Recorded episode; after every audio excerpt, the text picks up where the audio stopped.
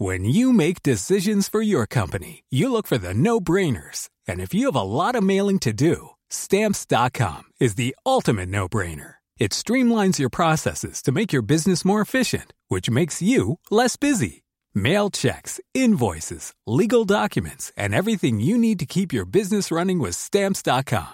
Seamlessly connect with every major marketplace and shopping cart. Schedule package pickups and see your cheapest and fastest shipping options from different carriers. With rates up to 89% off USPS and UPS rates. And with the Stamps.com mobile app, you can take care of mailing and shipping wherever you are. Make the same no-brainer decision as over 1 million other businesses with Stamps.com. Sign up with Code PROGRAM for a four-week trial, plus free postage and a free digital scale. No long-term commitments or contracts. That's stamps.com. Code Program.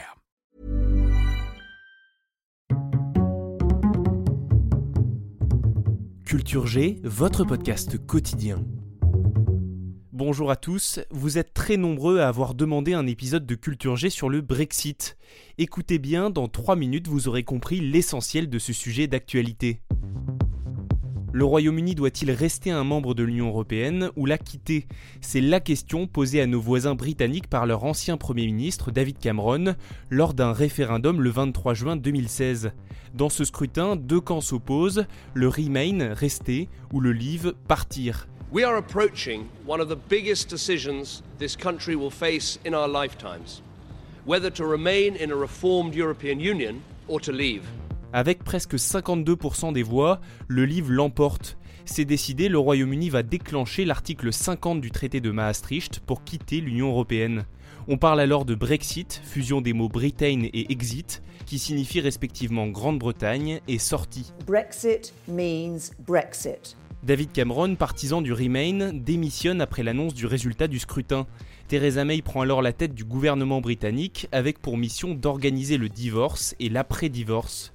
La sortie de l'UE est officiellement actée le 29 mars 2017. La séparation est donc prévue pour le 29 mars 2019. Deux ans plus tard, deux ans pendant lesquels Theresa May tente de négocier un accord de sortie avec Bruxelles, un accord qui paraît indispensable. Que se passera-t-il sinon pour les citoyens européens qui vivent au Royaume-Uni et pour les Britanniques qui vivent dans un autre pays européen? Quid également de la frontière avec l'Irlande et des réglementations européennes sur la pêche? Finalement, Theresa May réussit à faire approuver un accord par l'Europe, mais elle doit également le faire valider par son Parlement, et ça, c'est encore plus compliqué. Certains sont partisans du deal, c'est-à-dire d'un accord, mais ils ne sont pas forcément satisfaits de celui conclu par Theresa May, et d'autres sont partisans du no deal, et souhaitent juste quitter l'Union européenne sans accord. Le problème, c'est que Theresa May se retrouve à la fois opposée aux hard Brexiters, ceux qui veulent d'un Brexit sans accord, et aux Bremainers, ceux qui veulent rester dans l'Europe. Idéologiquement, les hard Brexiters et les Bremainers ne sont d'accord sur rien.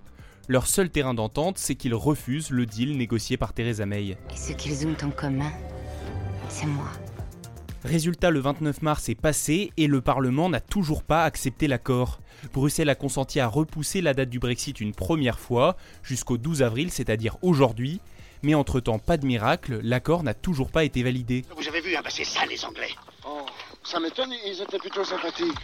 Avant-hier, les dirigeants européens et la première ministre britannique se sont mis d'accord sur un nouveau report du Brexit, mais avec quelques conditions supplémentaires. Déjà, il n'y aura pas de troisième report. Le 31 octobre 2019, deal ou no deal, le Royaume-Uni ne sera plus membre de l'Union européenne, sauf bien sûr s'il décide d'abandonner la procédure de sortie.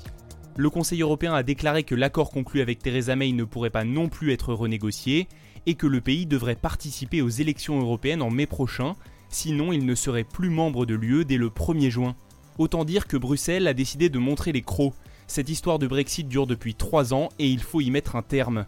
Aujourd'hui, le Royaume-Uni est dans l'impasse, difficile de savoir comment toute cette histoire va se terminer. Merci d'avoir écouté cet épisode, j'espère qu'il vous a permis de mieux comprendre cette histoire de Brexit. N'hésitez pas à le partager et à vous abonner au podcast Culture G. Bon week-end et à lundi.